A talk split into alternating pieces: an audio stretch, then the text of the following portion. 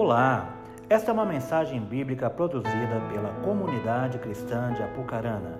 Abra o seu coração com fé para edificar a sua vida. Shalom, igreja. Glória a Deus. Qual a sua expectativa para o que Deus pode fazer em você e através de você? De 0 a 10. Ó, oh, isso é bom. O Senhor, Ele manifesta o poder dEle na nossa vida segundo aquilo que nós esperamos. Se não esperamos nada, se esperamos algo surpreendente, então é isso que Ele tem para derramar sobre a tua vida. Você crê nisso? Se você puder abrir sua Bíblia no livro de Lucas. Lucas, capítulo 10.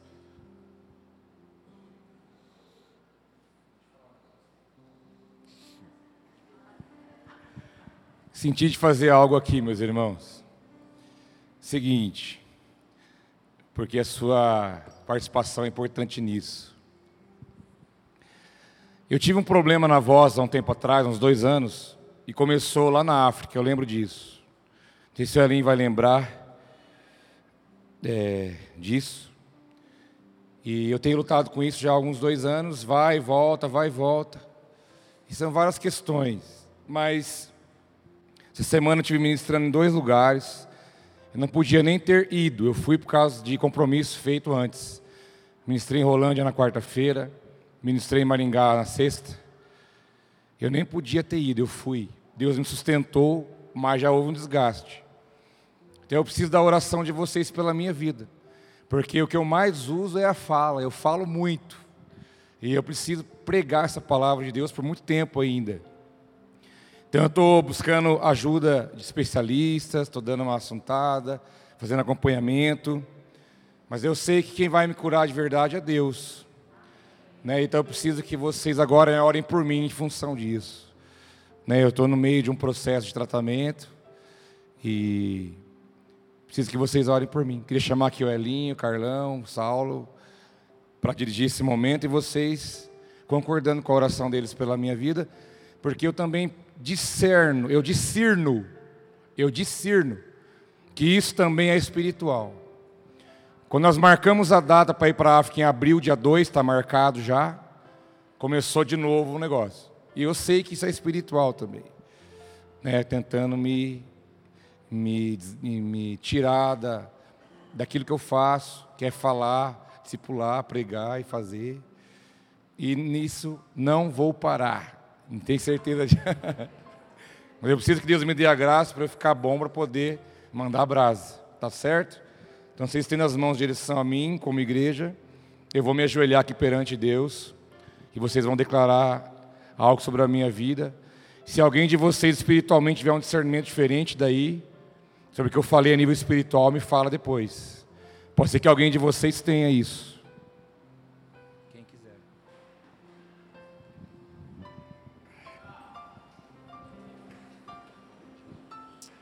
Aleluia, Pai. Pai, nós estamos aqui diante da Sua presença e o Senhor sabe o quanto nós dependemos do Senhor. Apresentamos diante de Ti o Teu filho, ó Deus, esse problema nas cordas vocais. Ó Deus, nós oramos pelo Teu filho, Pai. A Tua palavra diz que aquilo que nós ligarmos na terra será ligado no céu, e o que desligarmos na terra será desligado no céu. E como igreja nessa noite, Pai, nós oramos pelo Teu filho ele que tem sido instrumento de bênçãos nas nossas vidas, no meio do teu povo, Senhor. Nós queremos declarar sobre a vida do pastor Cleverson saúde.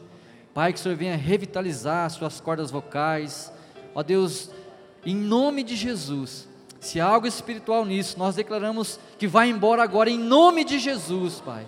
Deus, que o seu óleo venha sobre a vida do teu filho, venha fortalecer, ó Pai, que o Senhor venha firmar os pés dele no teu caminho para todo sempre, e que ele possa, Pai, continuar sendo esse instrumento de poder, de glória nas tuas mãos, Senhor, Pai, nós abençoamos o teu filho, a tua casa, o seu ministério, para a honra e glória do teu nome, em nome de Jesus.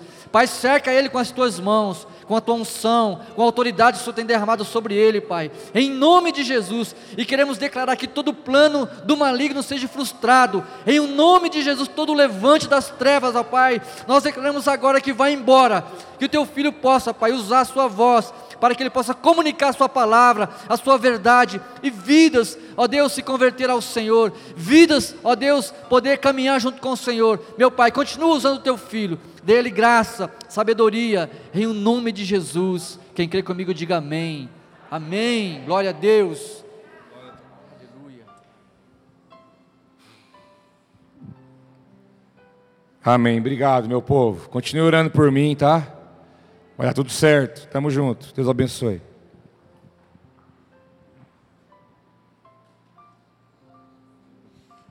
Aleluia. Glorificado seja o nome de Deus. Lucas capítulo 10, a partir do verso 35.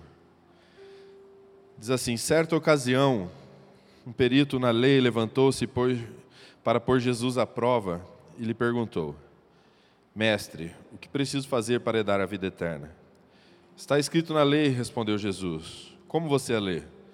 E ele respondeu: Ame o Senhor, o seu Deus, de todo o seu coração, de toda a sua alma, de todas as suas forças e com todo o seu entendimento. E ame ao seu próximo como a si mesmo. Disse Jesus: Você respondeu corretamente. Vá e faça isso, e viverá. Mas ele, querendo justificar-se, perguntou a Jesus: E quem é meu próximo? Em resposta, disse Jesus: Um homem descia de Jerusalém para Jericó, quando caiu nas mãos de assaltantes. Estes lhe tiraram a roupa, espancaram-no e se foram, deixando quase morto. Aconteceu estar descendo pela mesma estrada um sacerdote. Quando viu o homem, passou pelo outro lado. E assim também um levita, quando chegou ao lugar e o viu, passou pelo outro lado. Mas um samaritano, estando de viagem, chegou onde se encontrava o homem, e quando viu, teve piedade dele. Aproximou-se, enfaixou-lhe as feridas, derramou nelas vinho e óleo. Depois colocou-se sobre o seu próprio animal, levou-se para a hospedaria e cuidou dele. No dia seguinte, deu dois denários ao hospedeiro e disse-lhe: Cuide dele. Quando voltar, lhe pagarei todas as despesas que você tiver. Qual desses três você acha que foi o próximo do homem que caiu nas mãos de assaltantes? Aquele teve misericórdia dele, respondeu o perito na lei. Jesus lhe disse: Vá e faça o mesmo. Sabe, meus irmãos, Jesus, durante toda a sua, sua jornada nessa terra, ele sempre encontrava os homens da lei, esses peritos da lei, sacerdotes, e estes, eles sempre tentavam colocar à prova Jesus. Eles sempre tentavam encurralar de alguma forma Jesus, questionando ele sobre assuntos, para encontrar em Jesus talvez algo que, que viesse contradizer tudo aquilo que ele pregava, tudo aquilo que ele fazia, tudo aquilo que ele falava. Nós vemos que esses homens eles procuravam às vezes encontrar em Jesus talvez algo que contrariasse a própria lei, ao ponto de achar um argumento para prendê-lo. Foi assim que aconteceu com a mulher adúltera. E então, não foi diferente dessa vez. Esses homens sempre tentando achar uma brecha para dizer para a humanidade: olha, esse Jesus ele é uma fraude. E esse homem, então, ele questiona Jesus acerca da vida eterna, ele questiona Jesus quem seria o próximo. E Jesus, então, ele conta essa história tão tremenda. Ele conta essa história de um homem que estava caminhando, foi espancado por assaltantes, um homem que que teve ali seus bens roubados e quase morto foi deixado à beira de um caminho. E então a história diz, não sei se uma parábola, porque a Bíblia não diz que é uma parábola, então pode ter sido uma história real. A Bíblia diz que passou por ele um sacerdote, um homem, um representante do sagrado, um homem que era o representante do sistema religioso da época. Mas eles estavam mais dispostos a ficar discutindo teologia do que querer ser realmente fazer a vontade de Deus. E esse sacerdote então ele passa por aquele homem e a Bíblia diz que ele vá para o outro lado, ele não dá a mínima para aquele homem. Novamente passa um segundo personagem, um levita. Levita eram um, homens, de, homens descendentes da tribo de Levi, que eram designados por Deus para serem aqueles que estavam com a mão na obra, digamos assim. Ele era o levita, ele é um homem que era o representante ali na hora do culto, o cara que ajudava, assistente do sacerdote, alguns maestros, como na época de Davi. Então eram homens religiosos. E mais uma vez esse levita passa e não dá bola para aquele homem. Então passa esse terceiro homem, o samaritano, que também fazia parte de uma classe religiosa, uma classe um pouco menor, não tão famosa como os outros. Mas esse homem, esse samaritano, mesmo sendo religioso, ele ainda tem uma atitude um pouco diferente dos outros dois. Ele olha para aquele rapaz jogado à beira do caminho, então ele vê a necessidade daquele rapaz de, de, de solicitando ajuda. Ele olha para aquele rapaz e ele vê que aquele rapaz precisava que ele dispusesse de um seu tempo ali, de um momento, para ajudar aquele rapaz. Então a Bíblia fala que, que, ele, que ele pega esse rapaz, leva para a hospedaria, como nós lemos, cuida dele, fala: olha, se ele dever mais alguma coisa, deixa aqui a hora que eu voltar, eu pago. E esse foi conhecido como bom samaritano. Uma história tão tão cotidiana nossa, quantas vezes nós lemos essa história, escutamos, mas essa história ela tem um princípio tremendo estampado nela. Um princípio na nossa vida que nós temos que carregar se queremos realmente ser a igreja que o Senhor Jesus deixou nessa terra. Um fundamento espiritual que que vai fazer com que a gente caminhe em uma verdade e viva aquilo que realmente Deus quer que a gente viva como igreja. Então, hoje, nessa noite, eu gostaria de te desafiar a abrir o seu coração. E eu te faço uma pergunta: você está disposto a deixar com que o Espírito Santo ele venha imprimir em você essas verdades, ainda que quando você saia daqui, talvez você tenha que passar por cima do orgulho para viver essa verdade. Você vai entender o que eu estou falando. Você está disposto a isso? O Senhor, Ele quer despertar isso em nós, Ele quer despertar isso no meio da igreja, no nosso coração. Verdades essas que são tão conhecidas, como eu falei, quantos aqui não conhecem essa história? Quantos aqui não leram essa história dezenas de vezes?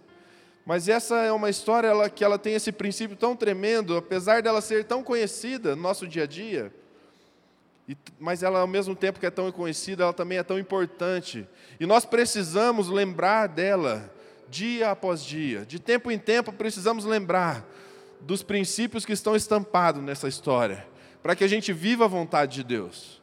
Porque corremos o risco de deixar com que o tempo faça com que a gente caminhe no automático. Mas Deus ele quer levar o nosso coração à essência que estava sobre Jesus. E essa essência de estar disposto a amar o próximo de tal maneira, como diz a palavra, amou o mundo de tal maneira essa essência estava estampada em Jesus. Ela estava estampada no seu dia a dia. E por isso nós, como igreja de Cristo, temos que, dia após dia, voltar, nos reciclar e olhar para dentro de nós e ver: será que eu realmente estou caminhando nessa verdade ou eu preciso me converter novamente um pouco mais? Eu digo para vocês que eu me converti nesses dias preparando essa palavra. Converti o meu coração novamente a poder olhar para alguém e enxergar a necessidade de alguém, dessa pessoa. Jesus ele fazia isso com muita excelência. Jesus ele era incapaz de olhar para alguma, para alguma pessoa, seja quem fosse, ver nessa pessoa uma necessidade e ser indiferente a ela. Ele era incapaz de fazer isso. Ele era incapaz de seguir muitas vezes o seu caminho, sabendo que lá atrás ficou alguém precisando dele. Ele era incapaz de fazer isso. Ele era incapaz de olhar para as pessoas e ver nelas que elas precisavam de ajuda e ele não fazer algo por elas. Isso foi nele, estava embutido nele. E você lê, se você lê o Evangelho, você vai ver tantas e tantas histórias que ele demonstrou isso. Ele era incapaz de olhar para uma multidão, ainda que os seus discípulos dissessem para ele: Olha, mestre, manda essa multidão embora. Nós não temos como alimentá-los, eles vão passar fome. Manda eles embora. Olha quanta gente tem aí. Mas Jesus, ele olhava e mesmo a realidade dizendo, olha, não vai dar certo, ele era capaz de olhar além da realidade que estava ali à frente dele. E então ele não olhava para as pessoas com um olhar natural, mas ele olhava com um olhar sobrenatural, baseado naquilo que ele poderia fazer por eles. E então ele alimentava não somente espiritualmente, mas também fisicamente aqueles que estavam à sua volta. Ele olhava para a mulher viúva, que acabava de perder o seu filho, e então ele tinha compaixão e o seu coração doía por aquela pessoa, e então ele fazia algo por aquela pessoa. Você vai ver, eu poderia ficar somente aqui falando isso até acabar o nosso tempo, de tantas e tantas histórias que demonstram essa essência que estava sobre Jesus. Mas o fato é que nós precisamos olhar para ele e entender que essa essência que estava nele também tem que estar em nós, se somos igreja tem que estar no nosso dia a dia, e não é fácil. Mas nós temos que cada dia mais buscar a Deus para que Ele quebrante o nosso coração e a gente possa olhar para as pessoas, muitas, muito além, às vezes, de um sorriso estampado no rosto. Porque muitas vezes pessoas do seu lado sorriem todos os dias para você, mas dentro delas estão vivendo as suas prisões, as suas cadeias. E nós temos, como igreja, clamar a Deus para que o Espírito Santo abra os nossos olhos e a gente consiga enxergar além das aparências muitas vezes. Sermos instrumentos para cumprir o propósito que Deus tem para nós nessa terra. Ele cumpriu isso aqui na terra, ele teve compaixão dos perdidos. Ele não só deixou um modelo para mim e para você caminhar como igreja, como ele ensinava todos aqueles que estavam à volta dele. O tempo todo, Jesus usava das suas atitudes, dos momentos em que cercavam ele, das ocasiões, para ensinar os seus discípulos, aqueles que estavam mais próximos. E então esses homens comuns, limitados, como eu e você, entenderam essa verdade e continuaram essa igreja que nasceu lá em Pentecostes. Continuaram essa igreja mas igreja, uma igreja a sua, onde a sua essência estava estampada o amor às pessoas, àqueles que não conheciam a Deus. Os discípulos entenderam isso. Existe um texto em Atos dos Apóstolos, capítulo 3, que cruza com esse texto aqui que eu falei, e em muitos, e ele é muito parecido em, na sua essência. Eu vou ler para vocês. Atos dos Apóstolos, capítulo 3, do verso 1 ao 10, diz assim: Certo dia, Pedro e João estavam subindo ao templo na hora da oração, às três horas da tarde. Estava sendo levado para a porta do templo chamado Formosa um aleijado de nascença, que ali era colocado todos os dias para pedir esmolas aos que entravam no templo. Vendo que Pedro e João iam entrar no pátio do templo, pediu-lhe esmola. Pedro e João olharam bem para ele, então Pedro disse: Olhem para nós. O homem olhou para ele com atenção, esperando receber deles alguma coisa. Disse Pedro: Não tenho prata e nem ouro, mas o que tenho, isto eu lhe dou. Em nome de Jesus Cristo Nazareno, ande. Segurando-o pela mão direita, ajudou a levantar-se. Imediatamente os pés e os tornozelos dos homens ficaram firmes. E deu um salto e pôs de pé e começou a andar. Depois entrou com eles no pátio do templo, andando, saltando e louvando a Deus. Quando todo o povo o viu andando e louvando a Deus, reconheceu que era que era ele o mesmo homem que costumava mendigar sentado à porta do templo chamado Formosa. Todos ficaram perplexos e muito admirados com o que lhe tinha acontecido. Essa história que se cruza com a do bom samaritano e, os, e as duas existe uma essência, um princípio tremendo para nós. A igreja havia nascido ali em Atos dos Apóstolos, capítulo 2, 120 homens aproximadamente, clamando ao Senhor, orando a Ele naquele lugar, esperando com que se cumprisse a promessa do Mestre. Olha, fiquem lá, enquanto e orem e clamem, porque um dia vai vir sobre vocês o Espírito Santo, vocês vão ser cheios de poder, e assim aconteceu. E então sai dali Pedro, prega a palavra, três mil homens se convertem, fora mulheres e crianças. Três mil homens se rendem a Cristo através da pregação de um homem totalmente limitado, que não sabia nem falar direito. mas estava cheio do Espírito Santo. E então nasce essa igreja. E esse episódio que eu li nesse texto de Atos 3, ele está envolvido nesse contexto. Uma igreja nascendo, 3 mil pessoas ali, mais mulheres e crianças envolvidas, aprendendo da palavra. A igreja totalmente empolgada com o que tinha acontecido. E então esse contexto, ele, ele está estampado nessa realidade. Um homem sentado à beira do templo, clamando por ajuda todos os dias da sua vida. E então, Pedro e João, eles passam por aquele homem.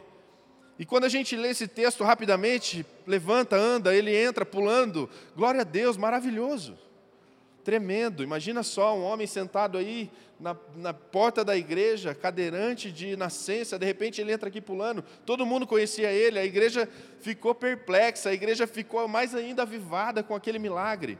Só que se nós lemos essa história rapidamente, a gente perde alguns detalhes do contexto em que ela está inserido.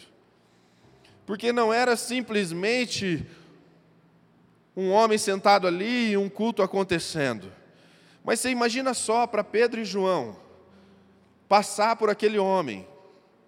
Eles tinham uma agenda, eles tinham um compromisso, existia uma igreja que precisava deles. Líderes, pastores da igreja, Pedro e João, precisando ir lá para a reunião de oração, eles poderiam muito bem falar: olha, toma aqui uma moedinha, Toma aqui uma esmola, meu irmão, porque existe uma reunião de oração que me espera, existe uma igreja que está lá me esperando. Quantas pessoas precisando ser aconselhada, quantas pessoas precisando de oração, quantas pessoas precisando ser ministrada. Olha, toma aqui essa moeda, porque eu preciso ir lá cumprir o meu chamado, eu preciso ir lá cumprir. O reino de Deus necessita disso. Quão importante é essa reunião de oração. Mas aqueles homens, e Pedro, talvez por ter sido uma testemunha ocular do sacrifício de Jesus, ele mais do que ninguém sabia o valor que tinha uma vida, porque ele viu o mestre dele sofrer, ele viu o mestre dele padecer numa cruz, ele viu o mestre dele sangrar, e ele viu o mestre dele ressurreto. Aleluia.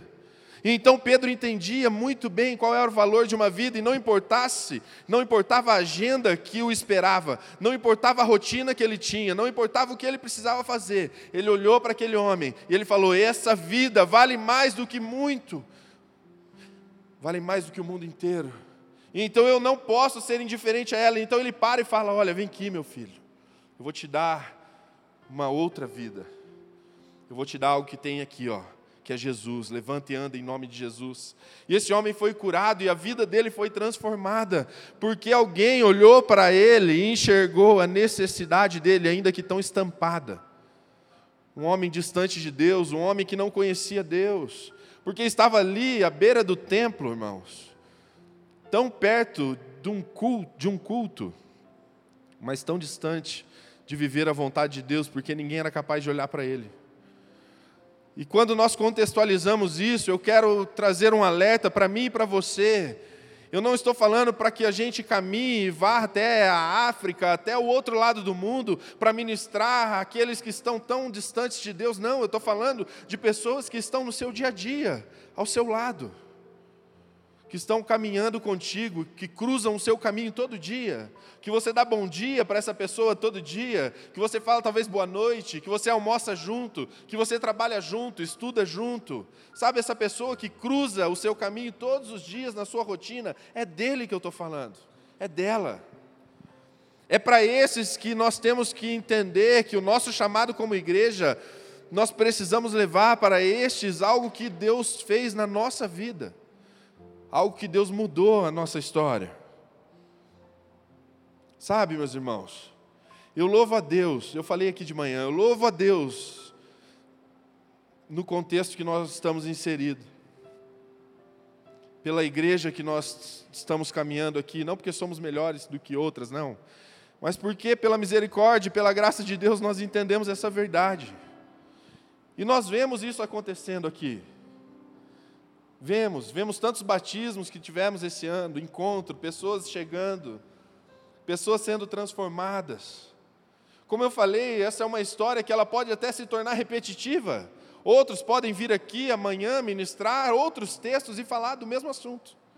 porque é um assunto tão evidente, tão, tão importante, que o Senhor quer que a gente carregue isso esteja estampado na nossa vida, nem que a gente tenha que escutar isso todos os dias. Todos os dias.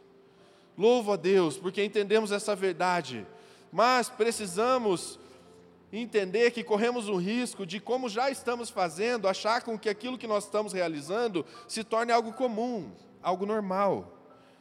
Tenho a minha célula, glória a Deus, eu tenho a minha célula, eu tenho os meus discípulos, eu tenho lá o meu ministério, eu realizo ali o chamado de Deus, eu prego a palavra, eu canto, eu danço, eu estou ali envolvido com tudo isso, eu não falto nas reuniões, eu sou uma pessoa que dou bom testemunho, então tá bom, já estou realizando. E a gente começa a caminhar no automático e muitas vezes esquece de olhar para a pessoa que está do nosso lado, porque estamos tão atarefados em realizar a obra de Deus que esquecemos muitas vezes de olhar para aquilo que realmente fomos chamados, que é levar vidas para Cristo, mostrar para eles que existe um caminho diferente daquilo que muitas vezes eles estão caminhando. E Pedro e João, ele entendia essa verdade, por isso ele, depois do seu tempo, ele parou e ele olhou para aquele homem que todo mundo passava por ele e ninguém dava bola. Todo mundo passava por aquele homem, talvez jogava uma moedinha para ele e falava: Toma aqui. Quantas pessoas cruzam o seu caminho, irmão? É isso que eu quero te levar a pensar. Quantas pessoas passam pela tua vida? Ou melhor, quem você gostaria que estivesse aqui hoje? Pensa, pensa um pouquinho. Quem você gostaria que estivesse talvez sentado aí do seu lado agora? escutando a palavra de Deus. Lembre dela. Eu quero que você lembre dela durante esse culto. Você vai entender o que eu estou querendo dizer no final. Muitas pessoas olhavam para aquele homem como uma parte de um cenário comum. A rotina, às vezes, faz a gente olhar para as coisas como algo já do cotidiano, mas não é.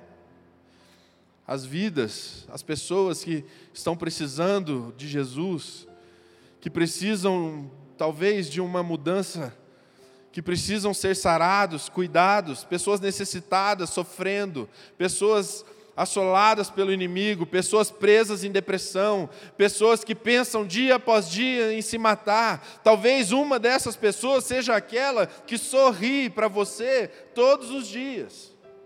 E se você não olhar para ela como uma vida e como Jesus olha, você nunca vai querer pregar para ela você vai tratar ela como simplesmente um amigo, uma amiga. Mas quando nós olhamos para essas pessoas como Deus olha para elas, então você vai no, não vai mais achar aquele chato, aquela chata, aquela pessoa que fala um monte de besteira. Não, você vai olhar para ela falando: olha, Jesus ama essa pessoa e eu preciso fazer algo para que ela entenda isso. Porque muitas vezes ela não entende o quanto ela é amada. Foi assim comigo e com você. Sim ou não? Alguém olhou para você. Alguém achou você chato no muro, falando o tempo todo, atrapalhando o almoço do meu pastor ali. Alguém achou você chato. Alguém olhou para suas manias, para o seu jeito, sabe, para o seu, seu jeito de achar que sabia tudo e alguém investiu em você, ainda que os outros olhassem para você e falassem, não, não vai dar não, mas alguém olhou, alguém acreditou e alguém pregou essa palavra, alguém mostrou esse Jesus, e então o Espírito Santo veio, tomou seu coração, hoje você está aqui. E nós temos que ser um instrumento nas mãos de Deus para fazer o mesmo, o mesmo. Dia a dia você acorda de manhã, sai da tua casa e existe um campo missionário diante de você mas muitas vezes ficamos sonhando com a África, com os confins da terra. Não estou falando que isso é errado, não, irmãos. Tem que sonhar em ir para lá sim, se puder, vai, porque é uma experiência única única. Mas, irmãos, existe um campo missionário que bate na tua porta de segunda a sexta. De segunda a sexta. Existem pessoas sofrendo tão quanto lá. Eu contei um testemunho aqui de manhã, eu vou citá-lo de novo. Um dia a Sueli tem uma propaganda que a Sueli não pode nem escutar, nem ver, de crianças que são estão totalmente necessitadas. E lá passa, eu esqueci o nome agora, de, de médicos que, que se dispõem para ajudar. Médicos Sem Fronteiras. E então, toda vez passa, só olhar, ah, eu não gosto nem de ver isso. E ela falava para mim, ah, eu tenho que ajudar, tenho que ajudar. Eu falei, ajuda. E um dia, numa conversa, eu falei para ela, falei, mas você já pensou que não é só lá que existem essas crianças, mas tem muita gente por aqui que também precisa disso. E ali acabou a nossa conversa. E então passou um tempo, uma mulher chamou ela no Facebook. Do nada. E falou, falou, oh, eu vi lá, né, suas, suas fotos, vi lá que você vai numa igreja, não sei o quê, e tal, e eu queria pedir para você uma ajuda.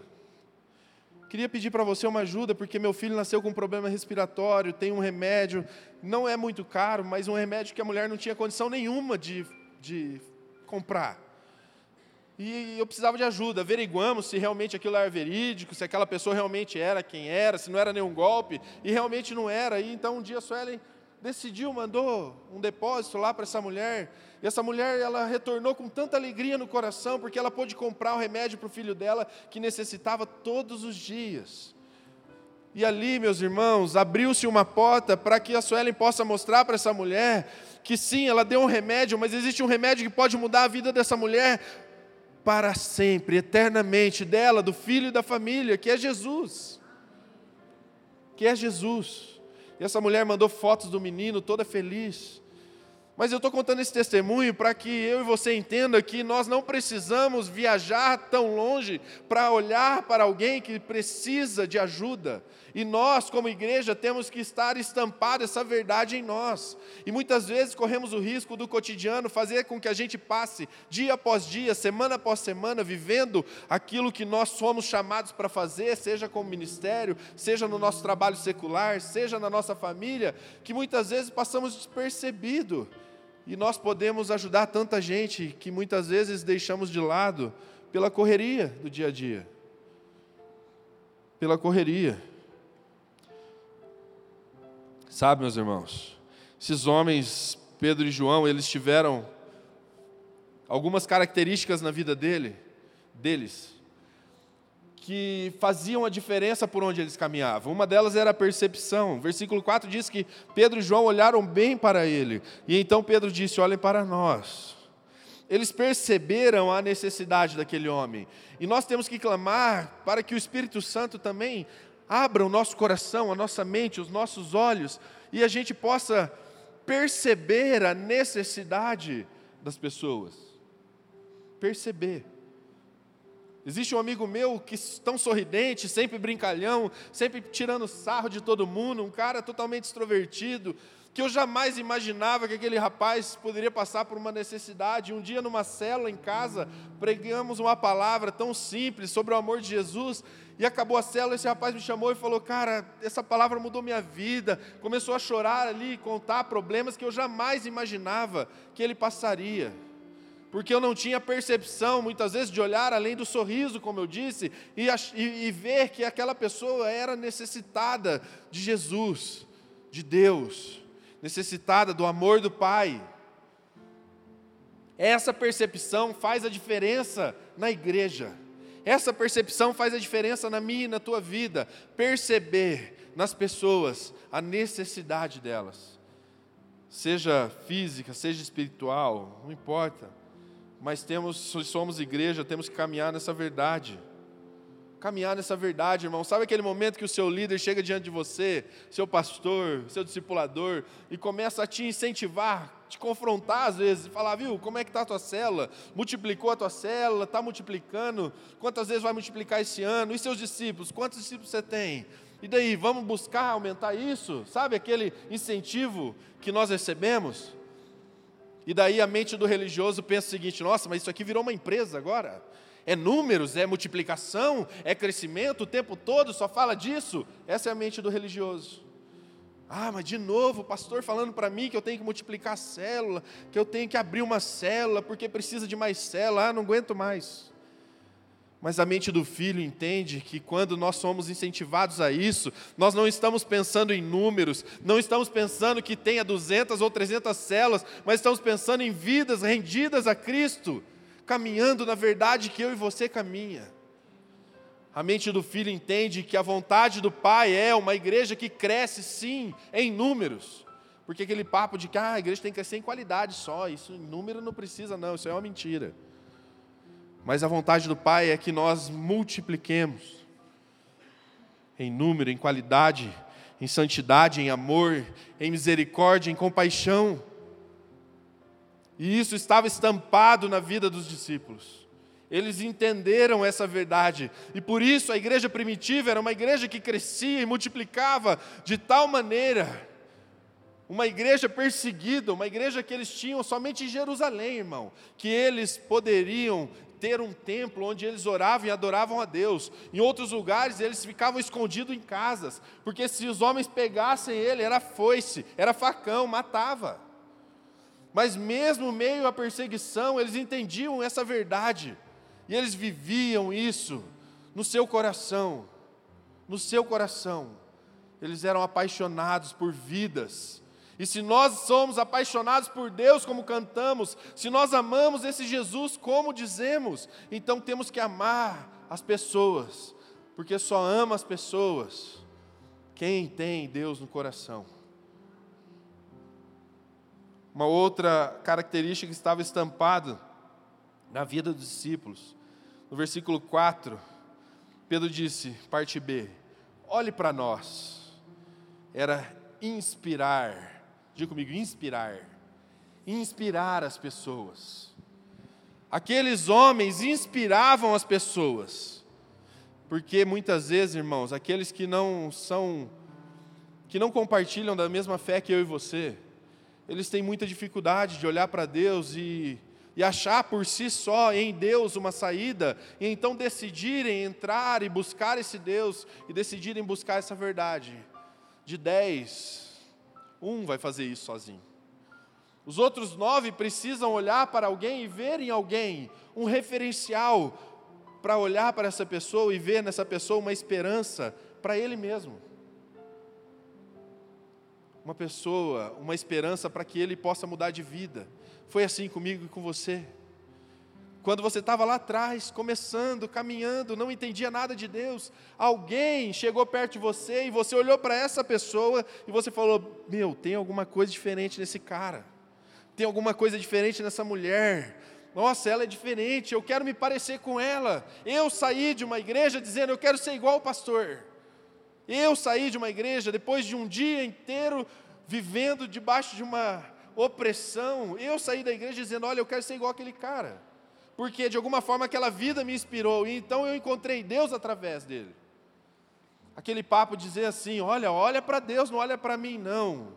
Na maioria das vezes, irmãos, é um discurso para maquiar uma vida sem Deus que levamos. Porque somos chamados para ser referenciais nessa terra, e a igreja precisa ter a coragem de dizer isso. A igreja precisa ter a coragem de viver essa verdade e dizer: olha, meu irmão, olha para mim, olha o que Deus fez na minha vida, olha o quanto Ele me mudou, olha para minha casa, olha para minha família, olha para os meus filhos, olha para o que Deus fez na minha vida, irmãos, tem solução para você, porque Ele fez isso comigo, eu não sou melhor que você. Referenciais, inspirar pessoas, Pessoas que olham para você como um empreendedor, como um patrão, como um empregado. Aquele patrão que olha para você e fala: Eu queria uma empresa com 50 funcionários igual você, meu filho. Sabe por quê? Porque você me inspira, o seu jeito, a sua forma de trabalhar, a sua educação, o seu jeito de falar, o seu testemunho, isso me inspira. Então você vai olhar para esse cara e vai falar: Sabe o que, que é? Vou te falar, vem que vou te contar o segredo. É Jesus, irmão, que mudou minha vida. Ele pode fazer isso com você. Porque esse mundo aí fora, irmão, eles estão cansados. Eles estão cansados de escutar falsos profetas, eles estão cansados de escutar mau testemunho, eles estão cansados de olhar o discurso das pessoas e na prática essas pessoas não viveram o que elas pregam. O mundo aí fora está cansado disso. Cansado. E ele precisa olhar para uma igreja referencial, que inspira e que olhe para essas pessoas e fala: olha, existe esperança para mim, porque aquele cara lá não valia nada, irmão, e olha lá o jeito que ele está. Inspirar. Os discípulos entendiam isso.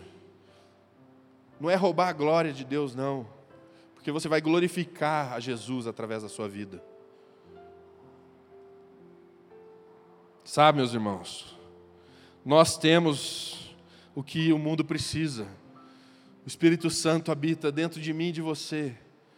E nós podemos mudar, mudar a história da nossa nação, da nossa cidade, do nosso estado, da nossa casa. Nós podemos mudar a história das pessoas que estão à nossa volta, do nosso trabalho.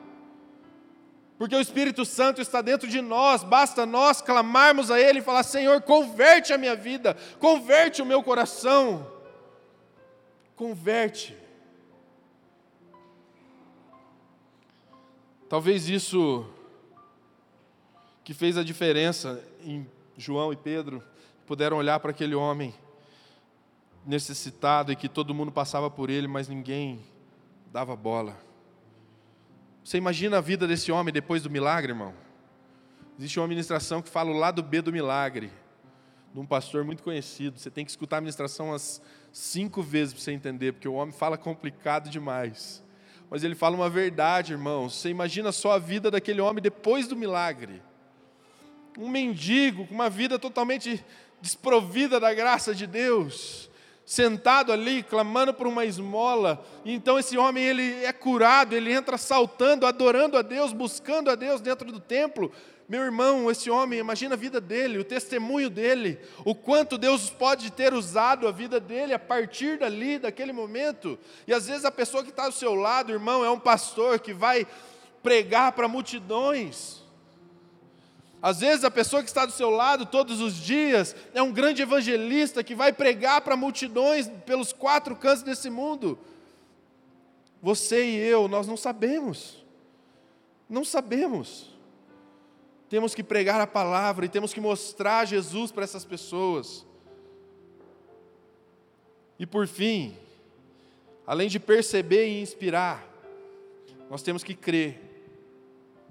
Crer Diga comigo, crer. Crer. Crer em Deus. Crer que o Senhor pode usar a tua vida.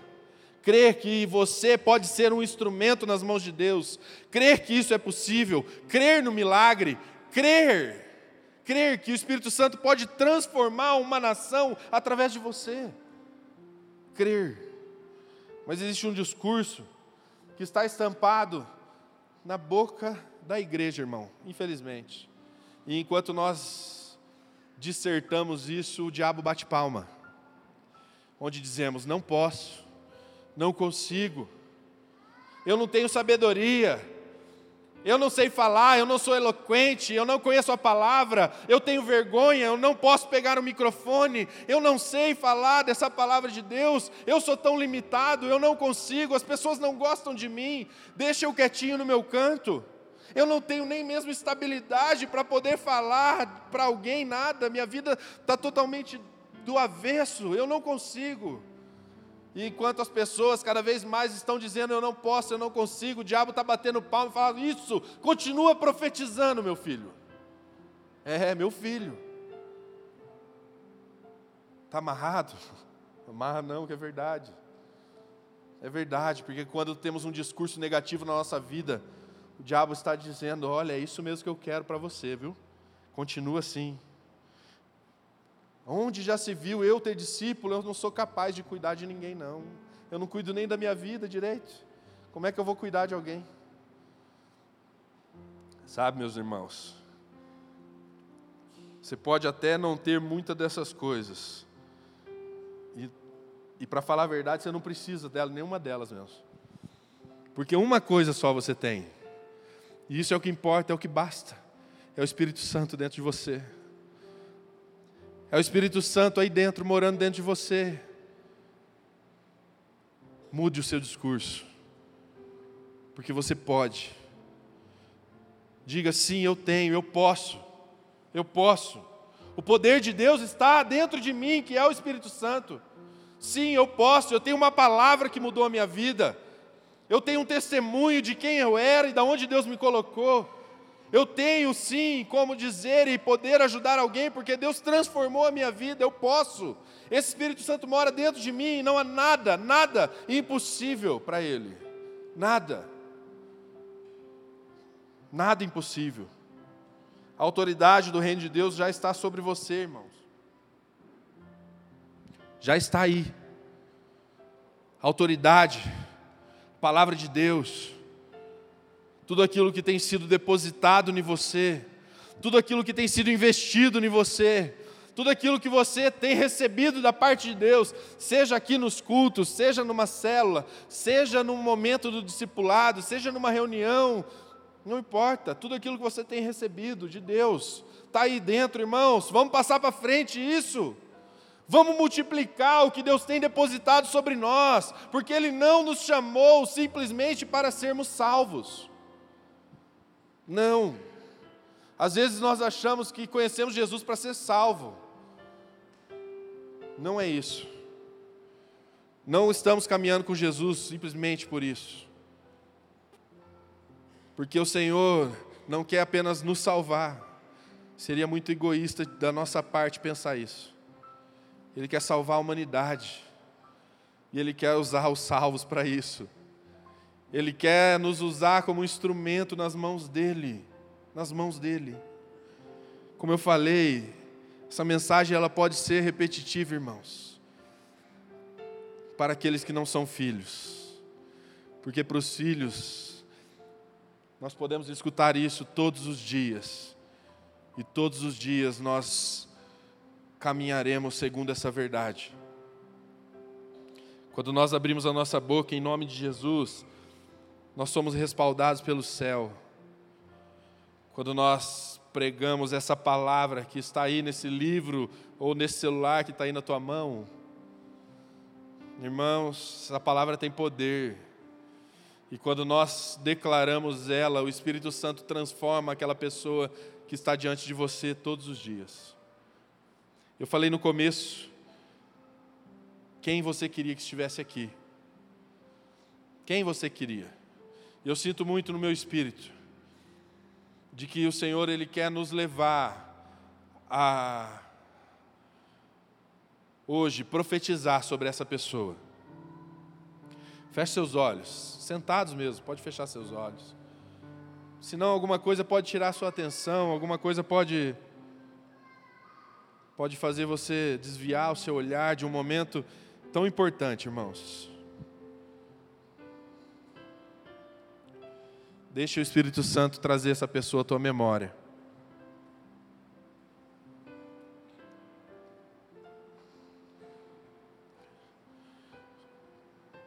E porque Ele morreu e ressuscitou, nós podemos ser chamados de filhos. E podemos mostrar para essa pessoa, muitas vezes, que, que ela tem um pai no céu, que ama ela, que quer mudar a história dela.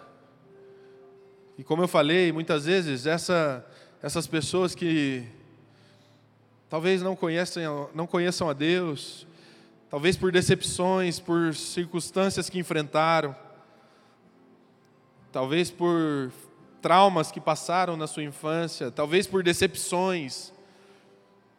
Eu não sei qual é a história, qual é a realidade, o quanto ela sofreu para muitas vezes estar tão indiferente a Deus, não conseguir entender que o Senhor é pai dela e que quer mudar a história dela. Talvez essa seja a sua realidade hoje, sentado aqui com os olhos fechados agora. Talvez você não entenda o quanto o Senhor te ama, o quanto o Senhor ama você, meu irmão. Eu estou aqui para hoje, em nome de Jesus, declarar sobre a tua vida. Abra os teus olhos espirituais e enxergue o quanto o Senhor te ama, ou o quanto Ele ama essa pessoa que está aí estampada na tua memória, presa, talvez uma hora dessa usando drogas se prostituindo, preso em cadeias, depressão, tentando se matar ou pensando em tirar a própria vida dia após dia. Talvez essa pessoa que cruza o seu caminho todos os dias. O Espírito Santo quer usar você como um instrumento nas mãos dele para abrir os olhos dessa pessoa e ela olhar para Deus e falar: como eu não olhei isso antes? Se coloque de pé. Em nome de Jesus, se coloque de pé, mas ainda continue com seus olhos fechados.